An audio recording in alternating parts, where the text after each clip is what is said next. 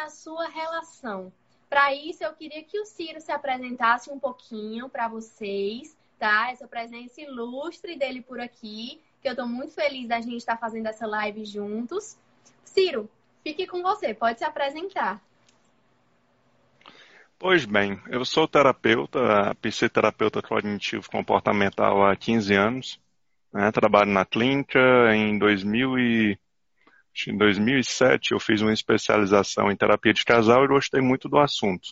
Desde então é um dos pontos que eu atendo na clínica, relacionamentos. Né? E o assunto ciúmes ele é sempre presente. Né? Nesses anos todos, talvez seja uma das queixas mais comuns da clínica. Uhum. E estou super animado ah, espero que a turma participe. Né? Eu vou tentar trazer é, o máximo de informações que não são informações do, do cotidiano, do comum, né? do senso comum, para tentar é, enriquecer um pouco mais de informação. E eu penso que a informação ela é metade do caminho. A outra metade é a decisão e ir para cima. Então, é, vou, vou lhe dar a honra de começar o assunto e aí depois eu vou entrando. Pode deixar. Bom, também vou falar um pouquinho sobre mim, né? Para os seus seguidores que talvez não me conheçam ainda. É, me chamo Laís Pinheiro, sou psicóloga, sou apaixonada pela psicologia. Eu acho que em todos os meus posts, em todo, todas as minhas interações, eu acho que fica visível isso, meu amor pela psicologia. E o mundo dos casais, ele vem me, assim, encantando, né? Porque nada melhor do que nós termos uma relação saudável. E a gente sabe que o ciúme ele pode ser sim saudável, né? E é isso que a gente vai tentar desmistificar agora. O ciúme saudável e o ciúme patológico. A princípio, gente, o que, se, o que é o ciúme, né? O que é esse tal ciúme que nós tanto ouvimos falar? O ciúme nada mais é do que uma ameaça que nós temos frente a uma relação querida. Por exemplo, seja o nosso relacionamento íntimo, seja nos nossos ambientes de trabalho, ou seja em outras situações, quando a gente quer bem a uma pessoa, né, essa nossa relação íntima e tudo mais, e a gente sente ameaçado a possibilidade de perda dessa relação querida, a gente tem o sentimento de ciúme, né? Aparece esse sentimento. Então, normalmente, são entre três elementos: você, a pessoa querida e essa, esse terceiro elemento que é a possibilidade de ameaça. Podemos complementar, Ciro? Claro. O ciúme, ele, ele tem várias formas, né? Cada ciúme, ele, ele é de um formato. E a pergunta é se aquele formato daquele ciúme, ele é aleatório ou se ele tem um porquê ser daquele jeito. Né? Então, eu vou trazer um pouquinho de, um, de, de, de neurociência, mas muito rápido para a gente também não perder muito tempo com isso, mas para entender por que, é que um ciúme é de um jeito e outro ciúme é de outro. Né? Ah, deixa eu começar do princípio. Ah, a personalidade é um, é um conceito muito complicado, porque cada pessoa explica de um jeito. Vamos partir que a personalidade seria um conjunto de características que um sujeito tem. Centenas, milhares de características. E cada característica dessa não é criada aleatoriamente na personalidade do sujeito, ela tem uma função. Existem as duas funções primárias, primordiais da raça humana e dos animais também. A característica deve buscar satisfação e prazer e ou evitar sofrimento. Então, já que a gente está falando de ciúme, vamos falar do segundo ponto. Então, boa parte das nossas características surge na nossa personalidade naturalmente para nos proteger da dor. Então, se existe uma área da vida que dói mais, na teoria, eu vou me proteger mais naquela área.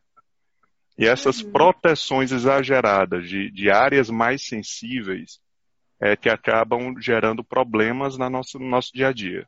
Né? Uhum. Né? Essas proteções exageradas que podem ser chamadas de vários nomes, de uhum. acordo com a teoria. E entre as proteções exageradas, temos o ciúme exagerado. Um ciúme é, é, que não, não, gera dano, um ciúme menor, ele não é um grande problema, ele é bem comum na natureza humana. Mas quando ele é exagerado, você pode apostar de que se ele é exagerado é porque ele está tentando proteger o sujeito de alguma dor exagerada. E aí, dependendo. Pode falar. Só é, complementando isso que você está trazendo um pouco da evolução, acho que a gente pode trazer um pouquinho a teoria de Darwin, né? Que hum, claro. a gente, como a gente, a gente sabe, é, há anos atrás, a nossa espécie ela precisava sobreviver. Ela lutava pela sobrevivência. Né? Então, a teoria da evolução é exatamente isso.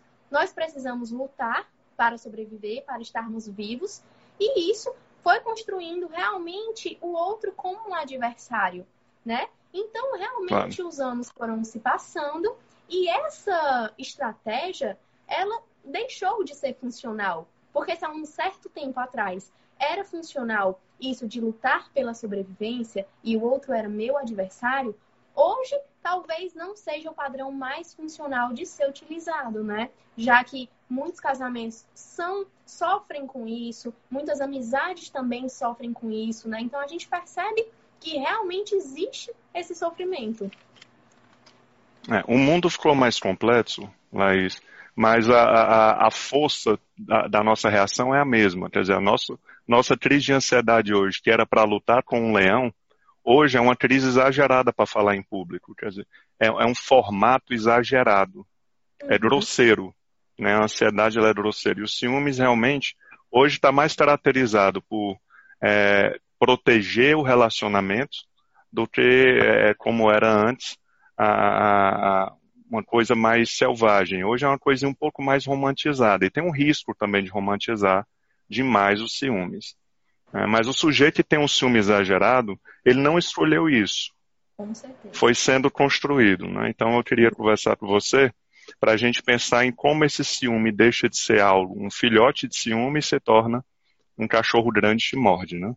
E, e, a pessoa tem ciúme e sofre também, então todos sofrem com ciúme. Mas não é uma escolha. É, então, assim, na clínica você já, já deve ter visto uma variedade de ciúmes. Então, para cada sensibilidade humana existe um ciúmes. Por exemplo, uma pessoa que é sensível a ser enganada, o dela é tentando controlar o outro. Então, se esse outro mentir, é o suficiente para ela se sentir traída e ter uma crise. Outras pessoas, o ciúme é para protegê-la de ser abandonada, de ficar só. Então, ela, ela tenta controlar o parceiro para que o parceiro não a abandone. Se ela souber que o parceiro vai, tem uma relação e volta, ela até tolera bem a ideia. Uhum. Já o que é sensível ao engano não toleraria nunca. É. E aí tem de ser traído, sensibilidade de ficar sozinho, de ser humilhado, uhum. de ser rejeitado, de não ser atraente. Um muito comum é a sensibilidade de ser feito de otário, né, um, um palavreado do senso comum mas geralmente está ligado a pessoas que na história de vida acha que foram muito judiadas, feitas de otário. Uhum. Então, é, é, até comum que essas pessoas traiam para sentir de que se eu for traído, eu já traí antes e não serei um otário de ter uhum. sido fiel. Isso. Então, é uma traição um pouco incomum, mas é, é, é ela, ela, é muito falada na clínica. Uhum. É, é, como se fosse eu já vou prevenir se acontecer, eu não fui tão besta, porque eu fiz minha parte também. Né? E aí eu queria lhe ouvir. Ah, como é que você vê essa questão do, do aumento dos ciúmes? E para isso, como é que ele aumenta? Né? Só assim, compartilhando um pouquinho, complementando um pouquinho o que você disse, eu acho que também é necessário que a gente entenda um pouquinho a teoria do apego, né? Porque nós somos ah. o que nós somos hoje, porque nós já vivemos várias coisas anteriormente, né? Desde os dias assim, se a teoria da evolução ela é tão importante para com que nós realmente ajamos da forma que a gente age, por que não as nossas histórias de vidas, desde o nosso é, nascimento até o momento atual, não devem ser colocadas, né? E para isso a gente pode entender que existem quatro tipos de apego: o apego ansioso, o apego ansioso é, evitativo, o apego realmente seguro, que é o que a gente pretende trabalhar, certo? E aí, gente, certo. o que eu acho interessante a gente comentar sobre esses tipos de apego é que dizem respeito a algo que já aconteceu lá na nossa infância, quando nós éramos bebês. Bom, uhum. imagina, um bebê que tem ele, ele tem um apego é, ansioso, normalmente é aquele bebê que chora muito, que fica muito nervoso e que quando a figura paterna ou materna, enfim, a figura de cuidado, ele sai das atenções do bebê. Então ele fica muito nervoso. Já aquele bebê que ele realmente fica nervoso é, com, a com a falta da presença materna ou a presença paterna, ele tem um apego que ele é ansioso, mas também ele consegue lidar com isso. E o que acontece com isso é que quando ele, a, a, o parente, ele volta, realmente existe aquele, opa, peraí, eu não sei se eu devo confiar tanto nessa pessoa, vamos com calma, peraí. Já o apego seguro é aquele bebê que ele consegue estar bem consigo, né? Mesmo quando o parente próximo está perto dele e também quando não está tão perto assim. E isso, gente, a gente vai desenvolvendo desde os primeiros dias da nossa vida até o momento atual. E essa teoria ela pode sim facilitar o aparecimento, enfim, de relações seguras ou desconfiança nas nossas relações. Claro que não é o único é, meio que isso aconteça. Lógico que as nossas experiências de vida também são extremamente importantes, porque a gente sabe que um comportamento ele é aprendido, né? E um comportamento ele tem a função que ele tem, mas ele pode ter, enfim, movimentos distintos de apresentar aquele mesmo comportamento, né? Então a resposta que eu tenho frente a algo que aconteça, ela pode aparecer em várias situações, só que eu estou trabalhando com a mesma digamos que o mesmo leque grande de comportamentos, né? E para isso a gente precisa entender o funcionamento do sujeito, do sujeito e a função que aquele comportamento tem na vida dele, né? Perfeito, doutora. Assim, se eu pudesse indicar hoje para colegas um, uma área da psicologia, uma neurociência interessante para estudar e trabalhar, eu gosto muito da terapia do esquema, uhum. que trabalha a terapia do, a teoria do apego muito bem. Ele consegue é, criar um método muito eficiente. Né? Então, a uhum. psicologia evolucionista, que é um tipo de neurociência, e a, e a terapia de sistema, ela é muito interessante para trabalhar esses pontos. Né? Tanto que a palavra sensibilidades, ela, ela trabalha muito bem com esquemas, porque o esquema vai ser um conjunto de sensibilidades geradas na infância. Com né? certeza. Ah, claro que algumas sensibilidades eu posso criar hoje, eu posso não ser sensível à traição, e após uma traição eu ficar muito sensível. Então, uhum. Então, assim, sensibilidades vão e vêm. E aí a gente pode pensar, então, se uma sensibilidade que mantém meu ciúme de ser enganado, e se eu esfriar essa, essa sensibilidade? Então, o ciúme deve ir embora, porque se eu tiro a dor exagerada, então o meu ciúmes vai cair. Uhum. É a uhum. teoria da, do corte pela raiz. E não, infelizmente não é assim nós podemos, numa terapia, trabalhar bem muito os, sistemas e tal, mas às vezes você vê que o ciúmes ele ficou autônomo, ele ganhou vida própria, ele virou um hábito. Uhum. Né? Então você tira a sensibilidade e o ciúme continua funcionando como se fosse um pós-guerra. A guerra acabou e o sujeito continua ligado. Né? É. E, e, e aí, para a gente falar um pouquinho do aumento do ciúme, eu vou entrar só com um pouquinho de parte técnica, porque é algo que se pouco se fala. O ciúme, ele, ele é um comportamento. Né? E, to, e como todo comportamento, todo comportamento que está muito frequente ou está aumentando, é porque ele está sendo alimentado. O nome técnico que se dá é reforço. Né? Uhum. E o ciúme, geralmente, o reforço, ele pode ser positivo, do parceiro achar aquilo bonitinho, estou sendo protegida, ele me ama, ele cuida de mim, é um reforço positivo, é a gratificação e tem um reforçamento negativo que é a retirada do mal-estar, que é bem poderoso. Então, se eu estou ansioso, eu normalmente estou com algum pensamento obsessivo me angustiando e eu quero fazer algo para me aliviar. A nossa tendência a buscar alívio é humano.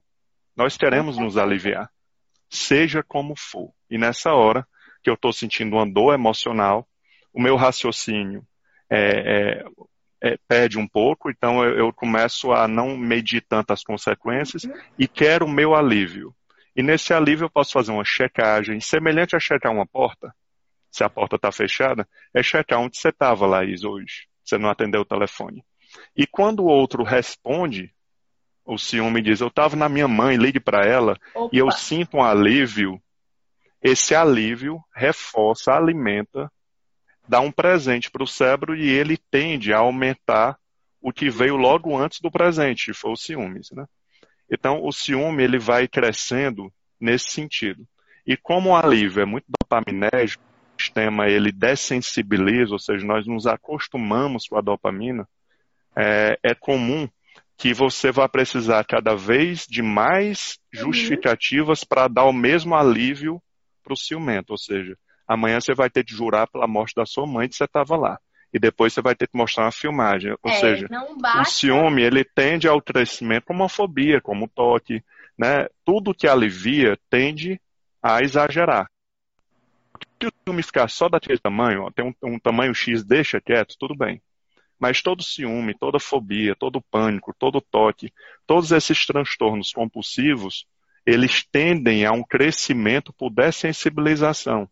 Certo? Então, o ciúme ele ganha muito é, força porque ele vira um ritual, um ritual de alívio. Aí vem a pergunta: como é que o sujeito está perdendo tanta coisa, perdendo o relacionamento, está sendo criticado, visto, visto como bobo, uhum. e continua com ciúmes? Porque para o cérebro, se eu estou protegendo uma sensibilidade, eu pago o preço que for. Eu só vou parar e dizer, opa, vou cuidar do meu ciúme se essas consequências do ciúme atingir outras sensibilidades. Ou seja, eu vou, eu vou botar um bicho para comer outro bicho dentro da minha cabeça. Eu tenho que atingir algo, por exemplo, ficar só, ser abandonado, porque minha mulher está me deixando pelo ciúme, e isso conseguir vencer o ciúme. Uhum. Né? Então, o ciúme tem essa característica de crescimento natural. Uhum. Por isso que a melhor forma, a gente vai, eu acho que a gente, se tiver tempo ou em um outro, um outro encontro, seria um prazer a gente continuar esse assunto, ele é muito bom.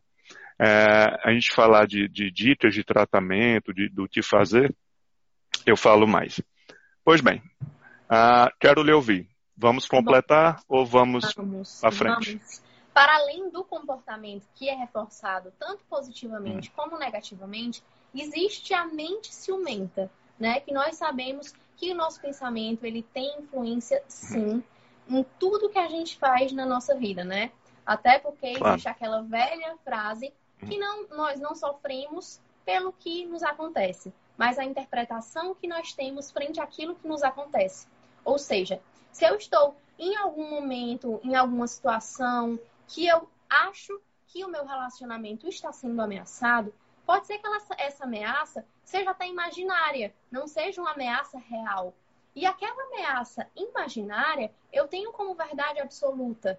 E aquilo, para mim, é a maior verdade de todas. E aí é que entra, né? Isso que você trouxe hum. da checagem, de opa, onde era que você estava, por que, que você não me respondeu. E nesse momento, a nossa mente ciumenta, ela, todos os nossos alarmes, eles são ativados os nossos pensamentos, eles vêm todos à tona. Que aí nos dizem, nossa, eu vou ser abandonada, né? E vem para aquele, uhum. aquele, aquela nossa crença de abandono, de, poxa, é, ninguém me ama do jeito que eu sou, poxa, é, essa pessoa não quer mais falar comigo, deve ter encontrado outra pessoa mais interessante do que eu. E aí, ó, vamos imaginar que, por exemplo, eu esteja aqui falando com alguém no WhatsApp, falando com você, Ciro, no WhatsApp. Te mandei uma mensagem e vi que você estava online, certo? Na minha mente, a minha mente ciumenta vai dizer: não, ele já não está mais interessado em falar comigo, ele já não quer mais falar comigo, ele deve com certeza estar fazendo outras, hum. outras coisas ainda mais interessantes porque ele não quer mais falar comigo. E aí, no momento em que eu acredito fielmente nisso, os meus sentimentos de ansiedade, de realmente ciúmes, ele entra em ação. E eu, eu não te permito dizer o que você estava falando. E aí, no momento que eu não, peraí, eu vou relaxar aqui, vou respirar, vou, estar, vou voltar minha emoção para o meu estado basal, eu não vou agir conforme o meu ciúme, vou realmente conversar. Na hora que a gente conversa e permite o outro explicar realmente o que estava acontecendo, você pode dizer, nossa, eu nem percebi que meu WhatsApp estava aberto e que eu não pude te responder naquele momento. E aí você fica, poxa, exagerei, né? E aí é nesse momento que a gente pensa, mesmo com a nossa mente ciumenta, a gente pode agir conforme o ciúme ou esperar um pouquinho, deixar a nossa emoção acalmar e agir conforme os nossos propósitos, né? Se o meu propósito é ter um relacionamento saudável, é realmente ter uma boa relação, o que é que eu posso fazer? Quais são os caminhos que eu devo tomar para que esse relacionamento seja saudável. E aí é que entra, de fato, essa mente ciumenta em contrapartida com a razão. Porque muitas vezes a gente está com uma emoção tão forte que a gente simplesmente faz, a gente age. A gente age conforme a emoção e deixa esse lado da razão um pouco de lado. E aí, por isso que é tão importante a gente trabalhar em terapia esse mix dos dois juntos, né? Porque um é tão importante quanto o outro, mas os dois precisam se complementar a fim de uma realmente uma ação mais consciente, realmente bem consciente e não deixar a emoção tomar conta de tudo. Que a gente às vezes fica acreditando em coisas que não existem. Doutora, muito bem colocado. Na minha explicação anterior, eu fui muito na linha comportamental behaviorista, mas nós somos da cognitivo comportamental, ou seja, é uma união de duas teorias que se complementam. Né? Em relação à mente, o que você explicou muito bem é que a, a, o cérebro humano não reage ao fato, mas ao modelo de realidade que ele constrói em menos de um segundo, uma percepção do fato. E, e, e a nossa tendência animal é defender nosso ponto de vista como sendo realista. Quer dizer, ninguém é treinado, nem culturalmente, nem, nem é vantajoso para a biologia a nível de gasto de energia questionar muito o que pensa. Uhum. Nós vivemos achando que o que eu estou vendo é a verdade. E aí o cérebro, para conseguir provar que está certo, ele deforma a realidade, que chamam de distorções, ele deforma para encaixar no que você chama de crença, né, o que chamamos de crença, o que eu já acredito. Ou seja, o meu cérebro vai deformar a realidade inconscientemente, de forma automática, para encaixar aquela realidade no que eu já acredito e nas minhas memórias. Então, a pessoa que tem na sua memória um histórico de traição, ou dela, ou de pessoas próximas, o cérebro vai querer, sem, sem nenhum, eh, de forma bem mecânica, provar que aquilo está acontecendo com ela. Vai deformar ela vai jurar em nome de Deus que não está deformando. Isso. E aí você diz, Siri, quem é que pode dizer que ela está distorcendo se a outra pessoa pode estar tá distorcendo? Aí entra a palavra que você usou muito bem, propósito. O que é que eu quero para minha vida? Eu quero uma vida de ciumentos. O ciúme protege mesmo? Uhum. Entendeu? Os estudos apontam que o ciúme aumenta a chance de trair. Me diz qual é a pessoa que, que recebe mais mentiras do que o ciumento o ciumento ele pede mentira para o outro sobreviver. Uhum. Então, se ele é ciumento para não ser enganado, ele é muito enganado. Ele aponta candidatos, ele diz: Ó, oh, aquele seu amigo está dando em cima de você, você é que é besta e não vê. Então, ele aponta até os possíveis paqueras para outra pessoa. Mas essa tendência da gente de confirmar o que acredita, que pode ser chamada de padronicidade, ela ainda é terrivelmente piorada com o processo de acionalização. Ou seja, a natureza humana, nós damos sentido às coisas. Como você disse, se ele não me atende, o meu cérebro vai dar um sentido àquilo. Só que esse sentido não é aleatório. Esse sentido ele tem que combinar com minha história e com o que eu já acredito. Então, uhum. se eu uhum. acredito que um dia eu vou ser traído, então o sentido que eu vou criar, a lógica que eu vou criar, combina com isso. Então, todo ciúme na hora tem lógica. Uhum. Todo ciúme na hora tem lógica. A lógica não é a verdade. A lógica é uma construção cerebral em defesa de uma ideia. Então, toda bobagem que fazemos na vida tem lógica na hora. Uhum. Agora, se é uma lógica coerente, reta, você, você explicou muito bem, a emoção sequestra a lógica. A nossa lógica de fome, eu com fome eu tenho uma lógica, com raiva eu tenho outra, eu com barriga cheia eu tenho outra. Então, Aí vem a pergunta, eu vou confiar em que se não for na lógica? Nos Isso. propósitos, no, no que eu uhum. quero para o que eu quero ser na vida.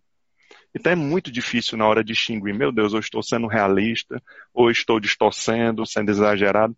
É difícil, a única maneira é ter um ponto de referência, que você chamou de propósito, que é bem bacana, e, e, e, é por aí que o sujeito vai em busca de mudar, de evoluir. Ele tem que, ele tem que decidir, eu quero ou não ser ciumento. Isso. Primeiro essa decisão, depois vai para a briga, porque é uma briga. Uhum. É uma pessoa que tem uma base ciumenta, ela vai ter que lutar para não ser. Não é, da, não é uma decisão. Não quero mais ser ciumento e não sou. Tá bom? Gostei de ciúme, ah, né? É. E é comum também, você vai, vai, vai lembrar de alguns casos. O ciúme é uma gangorra. Uhum. Então, quando tem um casal ciumento, quando um tá com ciúme, o outro fica bem. Então, uma pessoa insegura, quando outra está insegura, ela fica mais segura. Okay. E aí fica provocando ciúme no outro para sentir prazer e alívio. Parece sádico, mas pense. Mas pensa na natureza humana, né? É, é, muito comum você ver isso. Tipo, uma pessoa feliz porque o outro está com ciúme. Normalmente essa pessoa é insegura. Entendeu? Então, às vezes tem paciente que diz, eu finjo ter ciúmes para que o outro melhore o ciúme dele. Eu finjo estar com ciúme para o outro ficar calmo. Oh, meu Deus. Olha, olha onde olha se chega. Mas é interessante, de é. qualquer forma, é, é, é, uma história interessante. Doutora, vamos falar de que agora? Tem alguma pergunta? Eu não estou tendo acesso às perguntas, estão passando muito rápido. Eu complementar aqui uma coisa que eu acho que, assim, você falou, nossa, a gente não decide de uma hora para outra ter esse, é, parar de ter ciúmes, né? E como bem sabemos, nós gostamos de uma recompensa a curto prazo. Nós gostamos desse movimento de prazer momentâneo, de satisfação, de alívio, nem que seja pequeno, mas a gente gosta disso, né? Uhum. Nós somos seres humanos e muitas vezes, com a mente ciumenta ou com algumas, alguns pensamentos distorcidos, o que a gente consegue a curto prazo, ele tem mais força do que a longo prazo. Né? Então, quando a gente pensa, nossa, Isso. o meu propósito é ter um bom relacionamento, tá? Mas agora, agora eu quero fazer tal coisa. Agora o que vai me, me satisfazer é fazer tal coisa. E aí a gente tem é, um movimento de briga, de discussão, ou de algo distinto a isso, e que na verdade vai virando um ciclo, né? Porque quando a gente está com ciúme, e aí faz uma coisa que prejudica a nossa relação, e aí, quando a gente faz uma coisa que prejudica a nossa relação, a gente tem mais pensamentos ruins frente ao que está acontecendo. E vai virando um ciclo e acaba que a gente não consegue chegar no nosso propósito, que é ter um bom relacionamento. Por isso que realmente a gente precisa, opa, tá, essa estratégia a curto prazo pode até ser que funcione. E a médio e longo prazo? Será que se eu continuar tendo essas atitudes, eu vou ser tão feliz? Vai, vai me fazer tão bem ter essas atitudes e é realmente ir trabalhando. Assim, é um treino, né? Mudar isso é um treino. Uhum. Não dá pra gente simplesmente, ah, é de boa, mudar esse pensamento é ótimo, é maravilhoso. Não, a gente sabe que não é assim, né? No começo pode uhum. até ser mais difícil, porque o nosso automático é agir conforme o ciúme, é agir conforme a emoção. E aí a gente precisa sair um pouquinho desse piloto automático e agir conforme o que a gente acha, né? O que a gente acha que é o melhor a ser feito a fim de chegar ao nosso propósito como um todo. Impecável, doutora. Eu vou, vou pegar um gancho no que você está falando. Vamos lembrar que a reação humana tem duas fases, a automática e a atitude, que é onde mora o livre-arbítrio. Uhum. Então, tudo que está nesse primeiro processo automático, nós não mandamos. Ele é automático, é, é, é, ele acontece, é rápido, em, em poucos segundos. É o que chamam de impulso, né? É a primeira reação ou o primeiro impacto. Então, é possível eu ter um automático de, de ciúmes, eu ter ciúmes e não ser ciumento. Uhum. Isso é importante a gente entender. É, porque ciumento é quem tem a atitude de ciúmes. Então, eu sou o que eu faço. Uhum. Então, se o meu automático é matar e eu não mato, eu não sou um assassino. Se o meu automático é de fumar e eu não fumo, eu não sou fumante. Se o meu automático é para trair, eu não traio, eu sou fiel. Então, o ser humano, ele é o que faz, porque é um cara que nós somos voluntários, onde nós temos algum tipo de livre-arbítrio. Uhum. Então, quem decide eu não quero ter ciúme está travando uma luta utópica e bem complicada. Então, os ciúmes, ele pode até diminuir ou adormecer, mas é de trás para frente. Ou seja, se você de, é, é evitar ser ciumento, o automático de ciúme tende, por extinção, a cair, uhum. a, a adormecer. Então a mudança é da atitude para dentro e, claro, por dentro trabalhando terapia cognitiva, análise de crença, questionamentos, racionalização. Né? Então a terapia ela tem que atacar por todos os lados. Atacar uhum. na atitude, atacar na cognição e esperar que todas essas frentes de combate gerem um bom resultado. Uhum. Mas as duas opções que nós temos, como você disse, eu posso agir por impulso e seriamente a, ter atitude seguindo o automático, que é a teoria do que é agir por impulso, né, que é, é a natureza animal, ou nós podemos usar a dádiva de ser humano e de escolher. Escolher negar esse, esse desejo interno. Uhum. Nós podemos fazer isso, né? E, e, o quanto isso é bonito, eu acho lindo. Muita gente acha que isso é a pessoa não está vivendo. Que a pessoa tem que fazer o que quer. Esse, uhum. esse tipo de teoria é muito perigosa quando a gente chega num problema desse. Ah, então, quando eu me comprometo a não trair, na teoria, eu sou merecedor de você não ser ciumento, ok? Ó, se o Ciro é um cara regrado e comprometido com a fidelidade, para que eu vou ser ciumenta com ele? Mas uma pessoa que tem uma mente ciumenta pode ser um santo, pode namorar com um padre, que vai ter ciúmes. Então, aí você diz, e como é que eu tenho uma garantia que eu não vou ser traída? Não tem. Não tem. tem é aceitar confiar. a incerteza. Uhum. Alguns estudos antigos e importantes falam que se você não for ciumento, você diminui a chance de ser traído. Vamos pensar, então, se eu quero me proteger da traição e diminuir o risco de ser traído, não ser ciumento é o caminho. Porque Pode. eu vou dar uma vida para a pessoa, uma vida tão bacana, tão livre, com amigos, com uma vida pessoal, que ela me deixar não vai ser inteligente, entendeu? Pô, ela vai deixar um cara que me dá uma vida.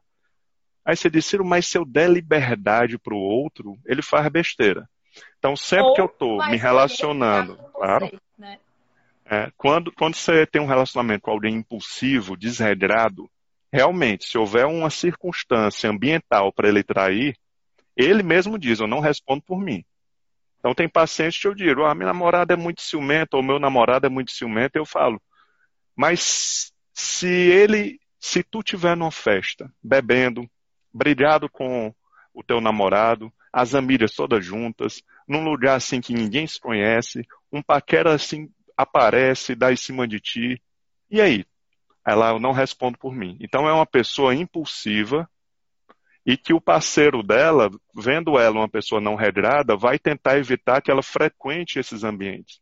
Uhum. Vai querer isolar ela de homens que queiram ela, porque ela é uma pessoa impulsiva, vulnerável. É aquela uhum. história que diz, ah, minha, minha namorada, meu namorado é muito vulnerável, ele é muito inocente. Ele não nota que as pessoas estão dando em cima, entendeu? Ele nota, gente. É, e nota, nota, sempre nota. Ninguém é tão inocente nesse ponto. É. Mas, assim, claro que se uma pessoa é regrada, ela não merecia ciúmes, mas mesmo assim vai vir. Então, a, a opção que você tem é se regrar ou não, se eu vou trair ou não na minha vida.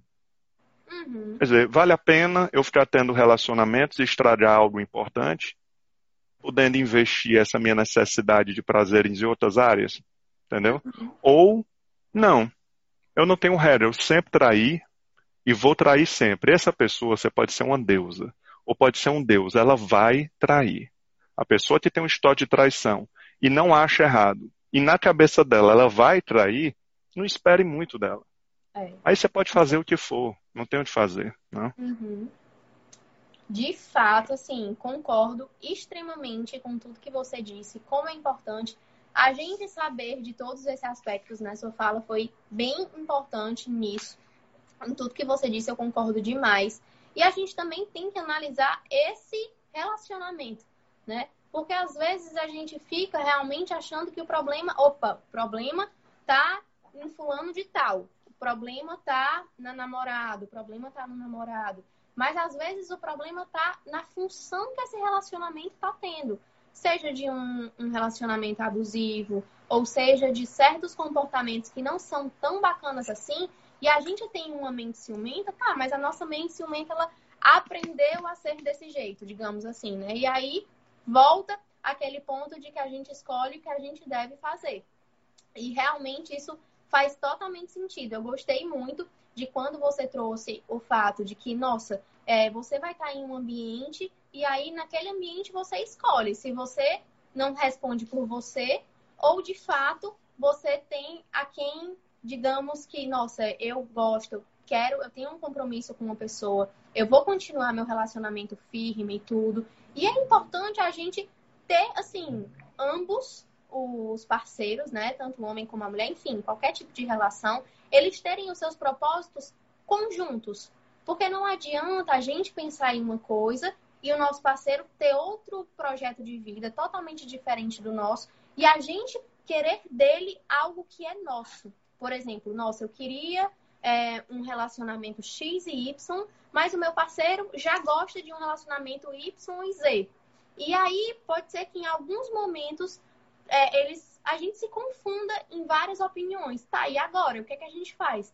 Por isso que é tão importante encontrar o ponto de equilíbrio entre os dois. É, é você, eu sou eu, mas podemos ser nós juntos, né? E isso é bacana. A gente respeitar o outro, conseguir realmente saber o que faz bem, o que não faz tão bem assim, alinhar as expectativas, como a Natécia estava falando aqui, é extremamente fundamental. Porque às vezes a gente cria uma expectativa X e que o outro ele nunca quis suprir essas expectativas, digamos assim, ele nunca estava preparado para isso. E aí vem lá no começo, né? A, a proximidade emocional. Quanto mais próximos emocionalmente nós estamos dos nossos parceiros, maior a probabilidade de sentirmos ciúmes. E aí algumas pessoas falam assim, não, então o negócio é não ter proximidade emocional, né?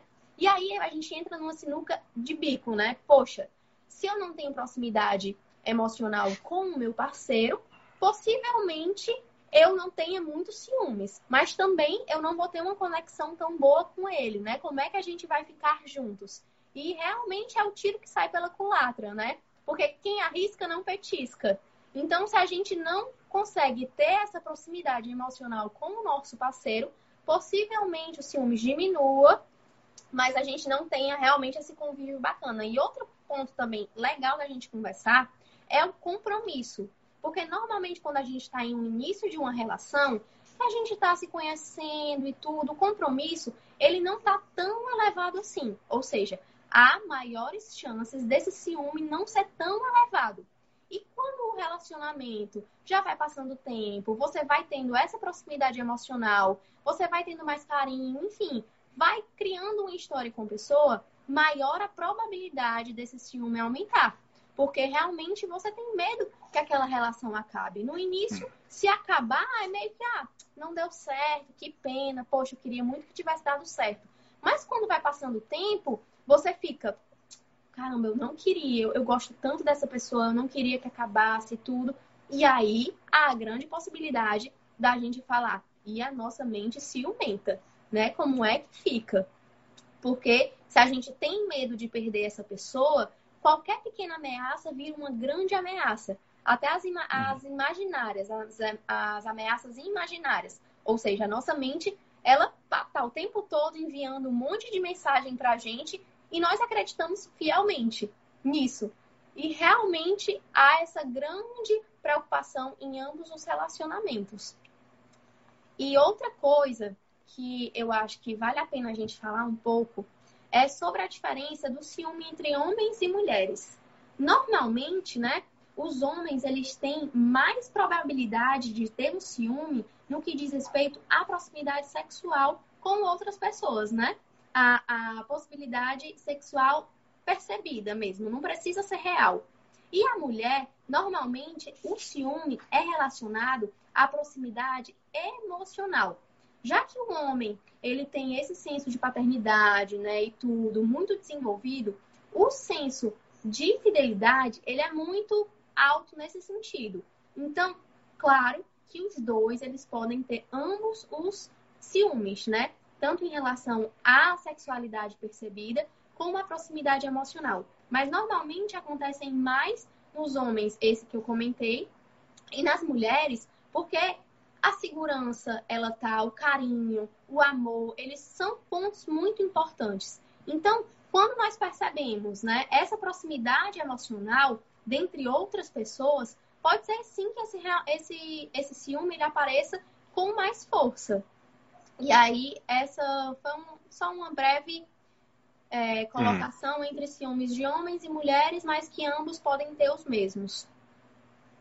Eu acredito, Laís, que com o tempo vai ficar mais equiparado. Claro que a evolução da nossa história, homens e mulheres, teve fatores que levaram a essa distinção do homem ser um ciúme mais sexual.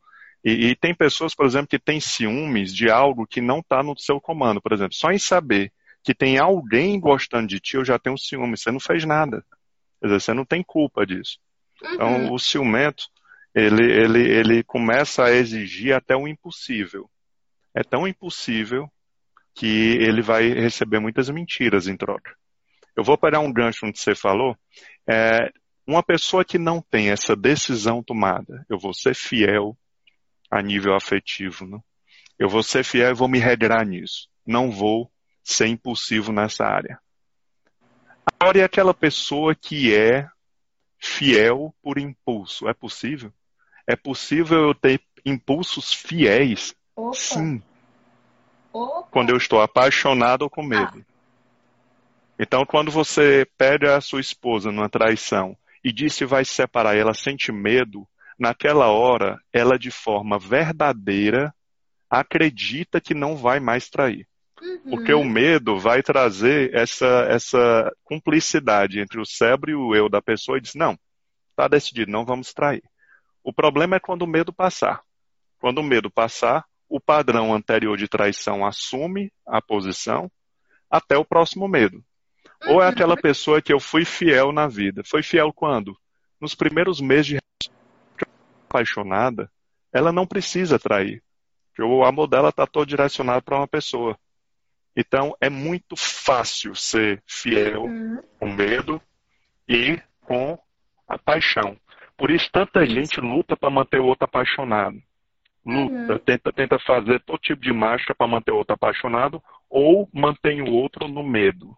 Aí sim, uhum. o relacionamento começa a entrar numa zona tóxica, abusiva, de, sabe aquela história de se eu não ficar em cima ele faz besteira? Ou se eu não ficar em cima ela faz besteira? E tem que ter uhum. medo porque homem ou mulher sem medo faz bobagem.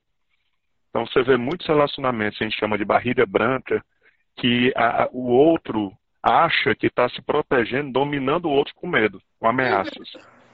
E aí daí para virar um relacionamento não sadio é, é muito rápido. Mas é, é, muito fácil.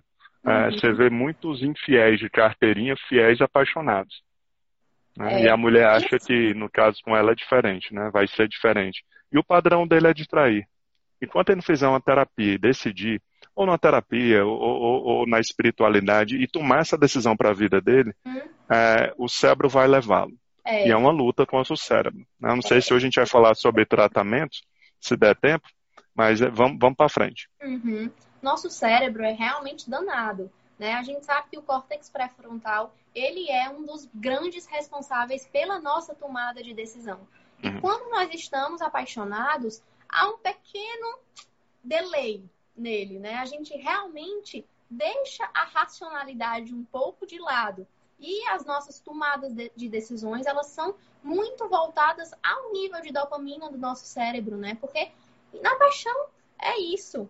Nós estamos extremamente apaixonados e a gente faz de tudo. Então, realmente, esse cérebro apaixonado, a gente precisa ter um certo cuidado frente a isso. Por isso que a gente às vezes vê certas atitudes muito impulsivas na paixão, porque realmente a área pré-frontal do cérebro ela é um pouco modificada nesse sentido de paixão. E a gente também tem que lembrar que a amígdala é ativada, né? No sentido do medo. Porque quando a gente tá com medo que o, o nosso, sei lá, parceiro faz algo do tipo que nós ficamos, meu Deus, e agora o que, é que vai acontecer e tudo. E aí a gente tem uf, esse sistema ativo, a gente consegue imaginar todas as possibilidades. É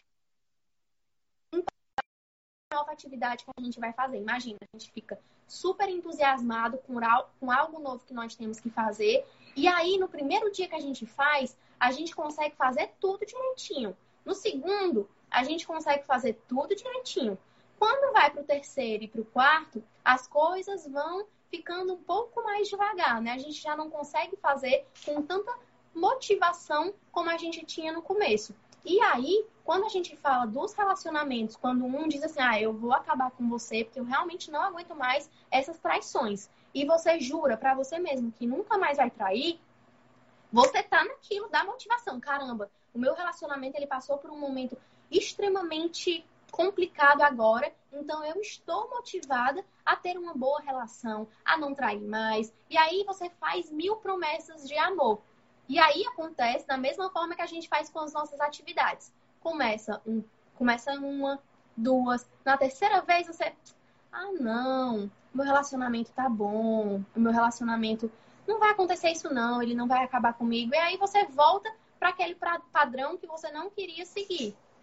E ao inverso, né? Com essa pessoa que ela sente que está em um relacionamento que não tá tão saudável assim, ela vai começando a fazer testes né? E pode ser que esse parceiro, ele seja um parceiro super bacana, seja uma pessoa super legal, só que ele, essa outra pessoa ela não acredita fielmente nisso que está acontecendo. Opa, peraí, é, será que ele não vai me trair mesmo? Será que ele está fazendo isso só? Né? A gente começa a pensar uhum. um monte de coisa e tudo, e vai criando testes para comprovar que essa situação, essa, esse relacionamento é realmente poderoso. Poxa, é, primeiro você testa uma coisa, eu vou testar aqui até onde esse amor dele vai, eu vou testar até onde ele consegue ir. E aí realmente vão criando padrões disfuncionais na relação, né?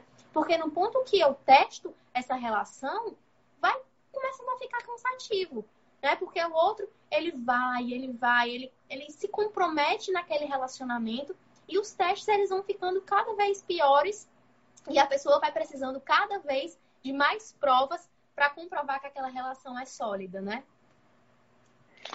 É bem por aí, doutora.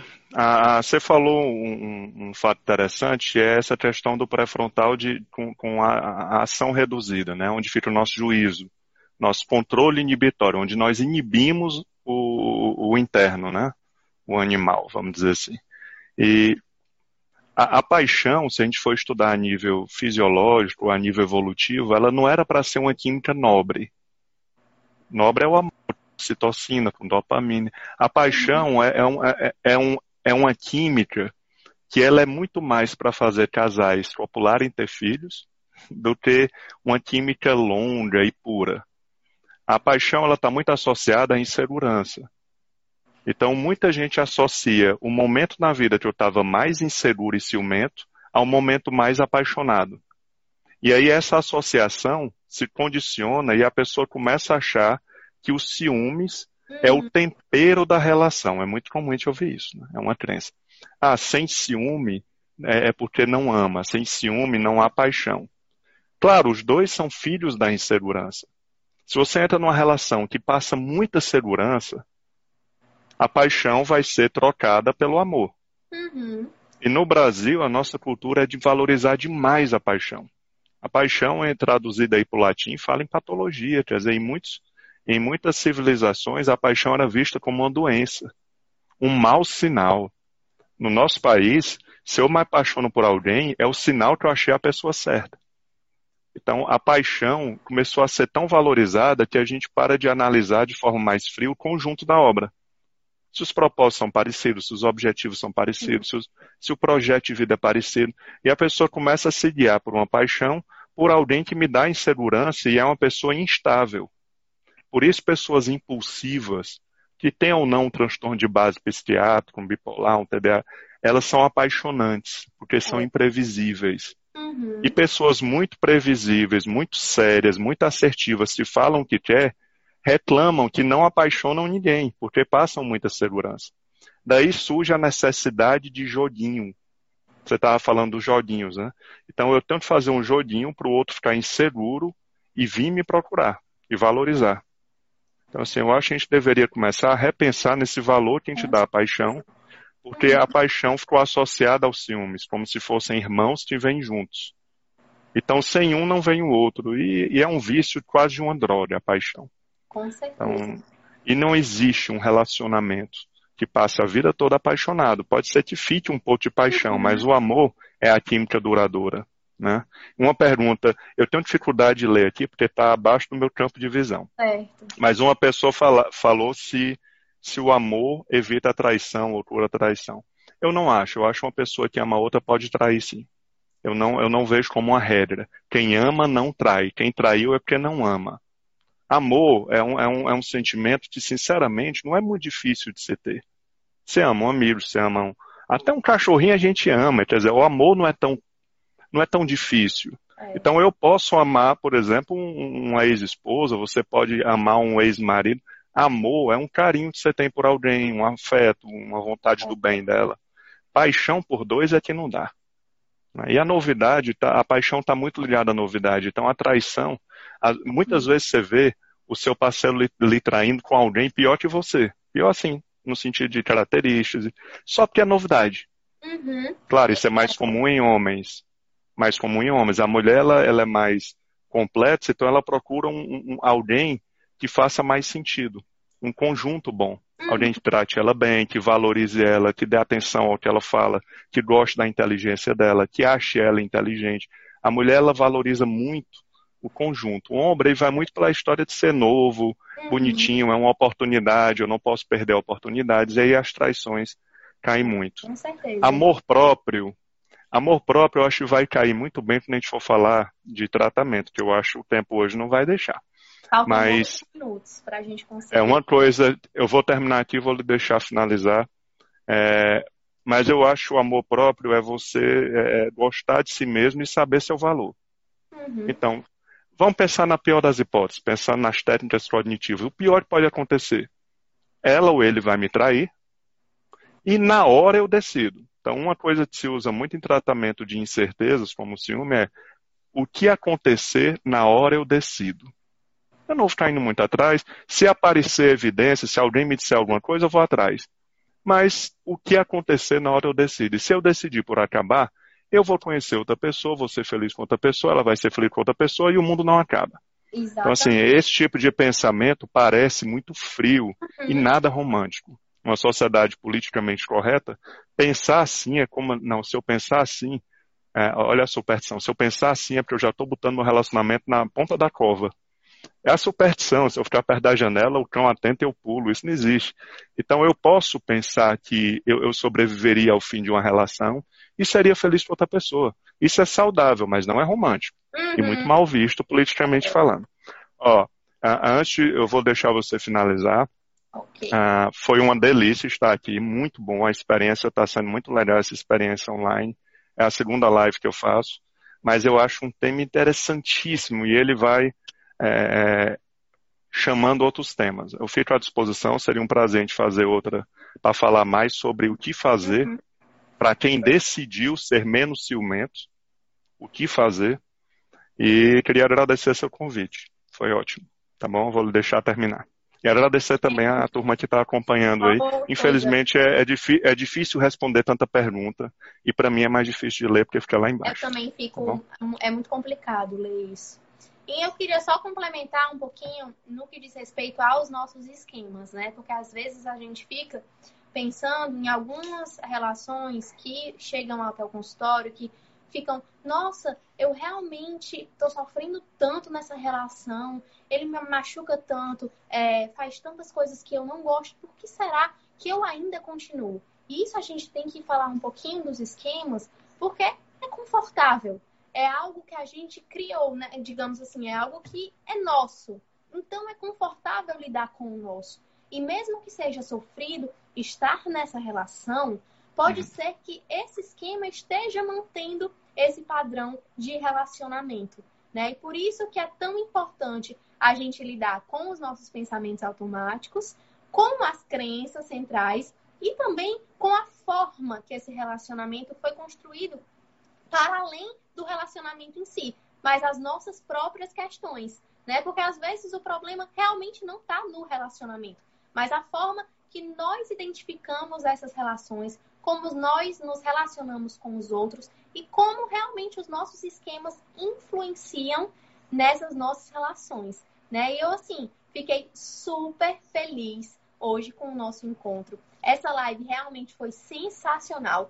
Creio que a gente pode fazer outra também bem bacana, com assuntos sensacionais em relação ao ciúme. Gostei muito, muito mesmo. Adorei a interação de todos vocês por aqui, pessoal. Realmente foi bem bacana. Ciro, foi massa. Foi ótimo. Fala mais tá alguma coisa? Vai cair a qualquer momento.